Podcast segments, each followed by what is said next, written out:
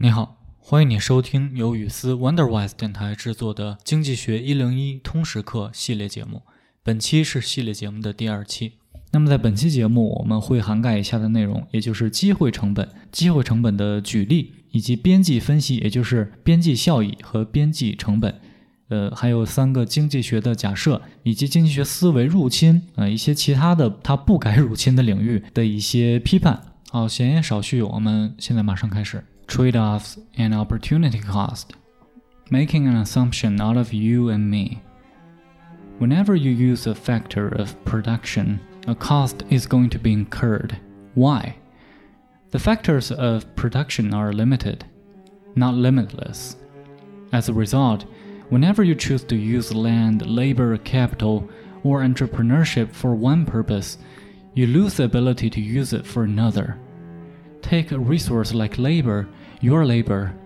Say that you can spend an hour writing a book, teaching a class, or weaving a hammock.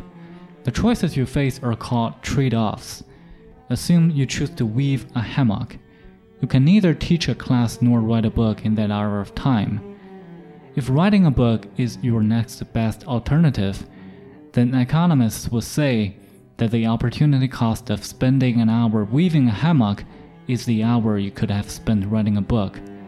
Opportunity cost is the next best alternative use of a resource. 权衡以及机会成本，以你和我来举例。无论什么时候你动用一个生产的要素，都会产生相应的成本。这是为什么呢？因为生产要素是有限的，而非无限的。那么，每当你选择为了一个目的而去动用土地、劳动力也好，或者是资本，或者是企业家能力，那那么在这个时候，你都会失去将其运用到其他目的的这样一个机会。那么，以劳动力来举例，假设你要花一个小时的时间去写书，或者是教课，或者是编一个吊床，那么你所面临的选择就称为权衡，或者是 trade-offs。那么，假设你选择了去编吊床，那么在这一个小时的时间中，你就既不能教课，也不能写书。那么，如果写书对于你来讲是一个次佳的选择，那么经济学家就会将你花这一个小时的时间编吊床的机会成本定义为你本可以用来写书的这一个小时。机会成本就是一个资源的次佳使用方式。Implicit and explicit costs. Opportunity cost is sometimes referred to as implicit cost. For any productive activity, there are explicit costs, like labor, raw materials, and overhead, which are easily calculated, and there are the implicit costs, which are more difficult to assess. 隐性成本和显性成本，机会成本有时也被称作叫隐性成本。 对于任何生产性的活动来说，都会有诸如劳动力、原材料，还有管理成本等等的显性成本。这些显性成本很好计算，但是同时还会有隐性成本，而隐性成本是难以估量的。好，下面我们来看这个隐性成本和显性成本这个区间里面有一个词是 overhead。那这个 overhead 我们来解释一下，其实它就是这个。公司的这个运营成本，它的这个词典的意思是 the operating expenses of a business, including the costs of rent, utilities, interior decoration, and taxes, exclusive of labor and materials。那其中呢有一个词是 utility，那这个词的意思呢， 指的是公呃叫公用事业。什么叫做公用事业？其实就是水电等等的一些。支出这里也给出了一个解释：a commodity or service such as electricity, water, or public transportation that is provided by public utility. Considering opportunity cost. For example, suppose it's a beautiful Friday morning and you think to yourself, I could go to work like I'm supposed to. I could stay home and sleep away the day. Or I could fly to Cosmo and hang out on the beach and do some scuba diving. Assume that you chose to take the trip to Cosmo, but going to work was your next best alternative. What was the cost of your trip? You paid for the taxi to the airport, the plane ticket, and all inclusive hotel package, and a dive on Palancar Reef. Was that your only cost? No. You also sacrificed the money you could have made working. Opportunity cost is a bummer. Make sure to always count it when making a decision.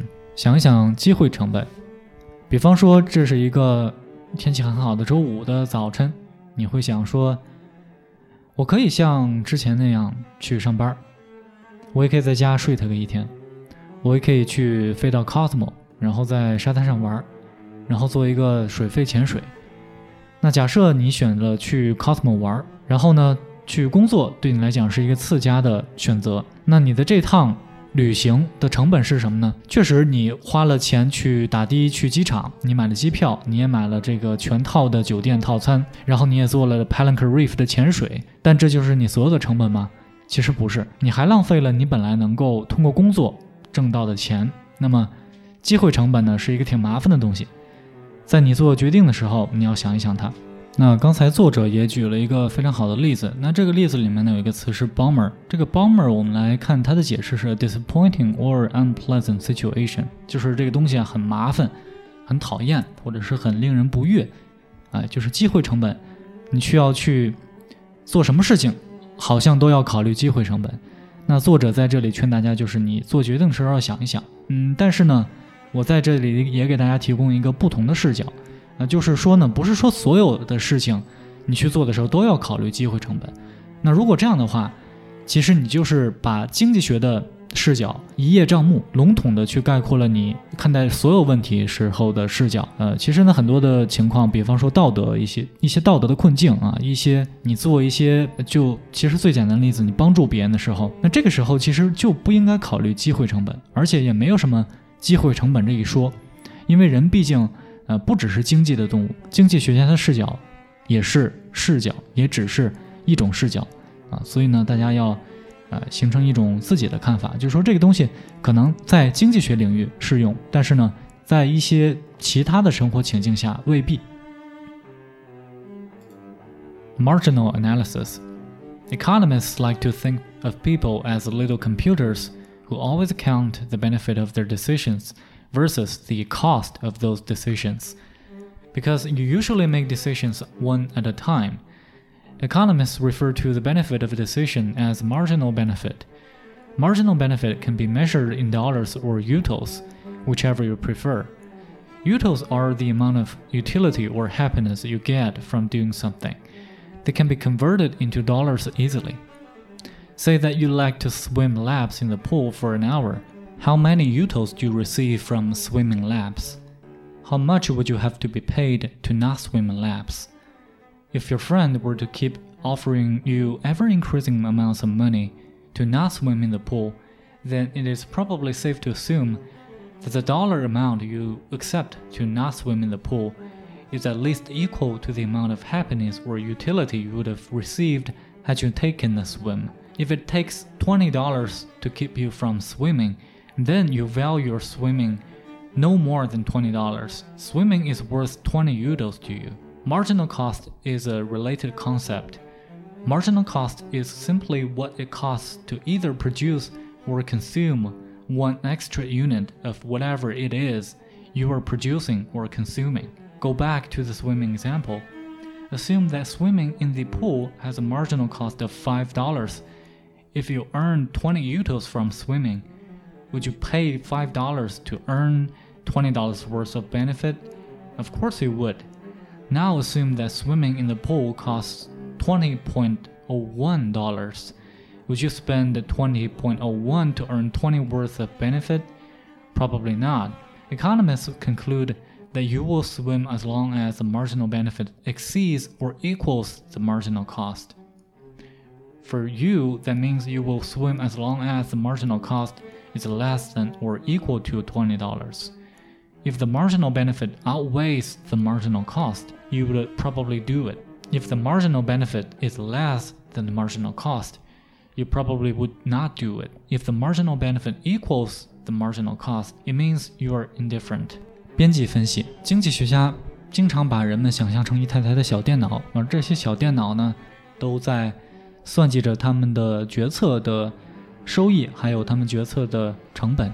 因为你只能一次做一个决策。那么经济学家就将你决策的收益称为边际效益。边际效益可以用货币或者是 uto 来衡量。那 uto 指的就是你做一件事情所收获的效益或者是高兴的数量。那么它们可以被换算为货币。那假设你想游一个小时的泳，那么你会从游泳中收获多少 uto 呢？那么别人给你多少钱，你才会选择不游泳呢？如果你的朋友给你这个越来越多，或者是这个数量递增的钱，让你不去游泳，那么其实我们可以有把握的说，这个你愿意以不游泳为代价所拿到的这些钱的数量，至少和你游泳会收获到的效益或者是幸福的指数这个数量。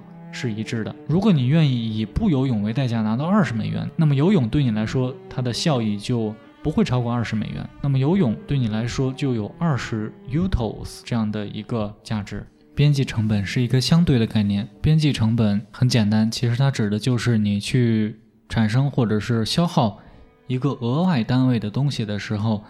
你所要支出的成本。那么我们回到刚才游泳的例子，假设游泳的边际成本是五美元，如果你能够从游泳中收获二十个 utos，那你会不会支出为五美元去收获这二十美元的价值呢？那想当然你是会这样做的。那假设在泳池中游泳的这个成本呢是二十点零一美元，那你会不会花二十点零一美元去呃获得这二十美元的效益呢？可能不会了。那么经济学家就认为，如果那么经济学家就认为，如果边际收益超过了边际成本，那么你就会游泳。对你来讲，这就意味着只要游泳的边际成本小于或者是等于二十美元，那你就会游泳。如果边际效益超过了边际成本，你肯定会做；如果边际效益低于边际成本，你可能就不会做；如果边际效益等于边际成本，那这就意味着你可能不是很在乎。那么在这一小节呢，作者以游泳作为例子来给我们展示了什么叫做经济学里面的边际，以及边际的分析、边际的效益，还有边际的成本。呃，我不知道有没有同学就会觉得这个例子很荒谬，因为我们其实去游泳也好啊，或者是做什么事情也好，嗯，似乎是很少去这么真的这么想。但是呢，如果你用经济学家的视角，用经济学的这个。工具去分析它，还确实可能会感觉到真是这么回事儿。其实这个就是我想说的经济学家的视角。嗯，我们用经济学家的视角去分析这些问题，当然我们可以会用到这些边际成本、效益等等的东西。嗯，因为这是自洽的，在经济学领域。而且经济学的话呢，如果脱离了边际的这些理论去作为支撑，就很难有一些后面的推演。呃，但是呢，我们在现实生活中，呃，我觉得要避免就是沦为经济学所谓的经济学里面的理性人，因为我们其实没有办法做到理性。就像作者也就已经说到了，是经济学家经常把人当成一台台小电脑，而我们知道人永远不可能是电脑，呃，只只有可能电脑学人，对不对？好，下面我们来看最后一个小节，assumptions in economics。Economics make certain assumptions when they are talking about their favorite subject. They expect you to know and agree with these assumptions. The three big ones are the first one, nothing else changes. Whenever economists make an argument such as if income taxes fall, then consumption increases, it should be understood as if income taxes fall and nothing else changes, then consumption increases. Did you catch the difference between the two statements? And nothing else changes is also referred to as the ceteris paribus assumption. Loosely translated, ceteris paribus means to hold all other things constant. So as you continue reading the book, remember that all statements about cause and effect relationships are made with the ceteris paribus assumption. Number two, people are rational and behave rationally. Another assumption made by economists and a big one at that, is that people behave rationally. Economists assume that people's choices are made with all available information taken into account, as well as the costs and benefits of the choice. Furthermore, economists assume that the choices make sense. The assumption that people behave rationally is subject to debate among different schools of economic thought, but for most economic decisions, it is a useful assumption. 3. People are selfish The last assumption made by economists is that people are self interested. First and foremost, people think of themselves whenever it comes time to make a decision. Pure altruism is not possible in economics. Economists cynically assume that human behavior is motivated by self interest. For example, a grenade is thrown into a trench with a platoon of soldiers, and one soldier sacrifices his life by jumping on top of the grenade, thus saving the others. To economists, the soldier instantly calculated the marginal benefit and marginal cost of the decision, determined that the marginal benefit of saving his fellow soldiers outweighed the marginal cost of his life, and jumped on the grenade as an act of utility, maximizing self interest. He saved his friends in order to maximize his utility as a soldier. The assumptions economists make are subject to criticism and debate. Many critics believe that the field has a tendency to be too abstract and theoretical to have any real world value.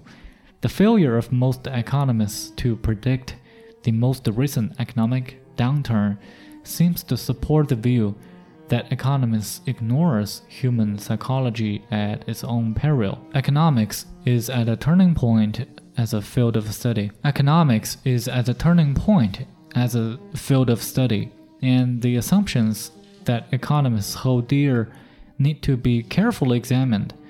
Instead of being tidy, abstract, and mathematical like physics, economics must become a little more messy, complex, and organic like biology. 经济学中的假设，经济学家在谈论他们喜欢的话题时，总是会做一些假设。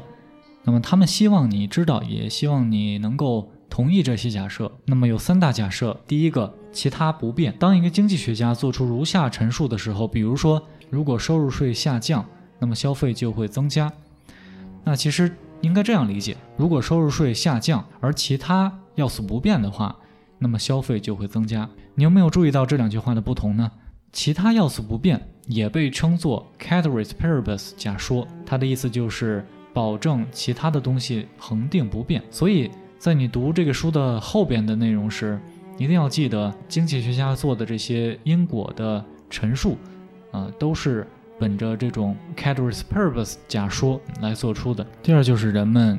的行为是理性的。那么，另一个经济学家做出的假说，而且是一个很重要的假说，就是人们是理性人。经济学家会假定人们会参考他们所做决策的收益和成本来做出他们的决定。那么推进一步来讲，经济学家会假设这些选择是有意义的。那么经济学家的理性人这个假说呢，其实是有争议的。不同的经济学思想流派是不一样的。那么对于大部分的经济学的决策来讲呢，它是一个很有用的一个假说。第三就是人是自私的。那么这个最后的一个。假说呢，认为人都是自利的，人们在做任何决定的时候都会先想到自己。那么纯粹的利他主义在经济学领域是不存在的。那么经济学家悲观地认为，人的行为都是自利而驱动的。比方说，一个手榴弹扔到了一个战壕里，然后有一个士兵就决定呢，站在这个手榴弹上啊，牺牲自己拯救其他人。对于经济学家来讲，这个士兵呢，其实就马上盘算出来这个行为它的边际收益，还有它的边际成本。那么认为这个边际，他牺牲这个事儿的边际。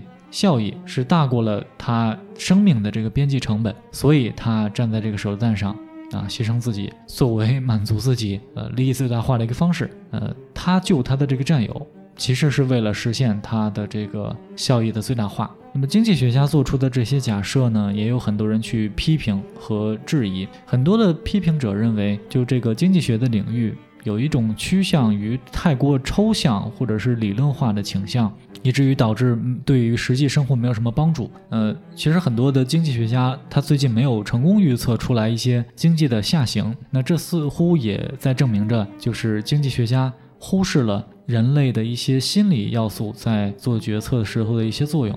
经济学这个学科领域呢，其实是处在一个转折点。嗯，很多经济学家所笃定的那些假说呢，其实需要在。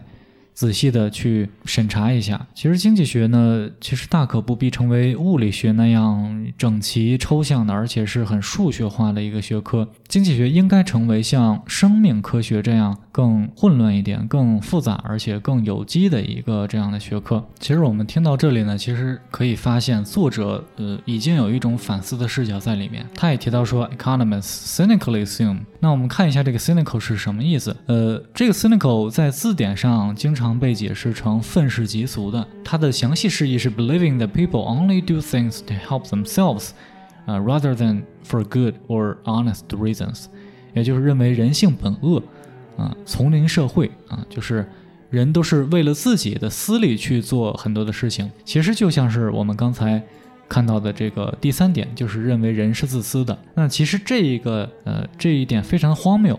因为我们看到刚才的他举的这个例子，就是这个战士呢牺牲自己去拯救他人，是因为自己在盘算着边际收益和边际成本，这个肯定不是这样的，嗯，只是经济学家或者经济学它的工具，嗯，他用这样一种工具，呃，不能够去衡量所有的事情，那么这就是其中的一个，所以呢，我们要避免成为这个 cynical 的这样的一种人，也避免去用 cynical 的视角看待很多的东西。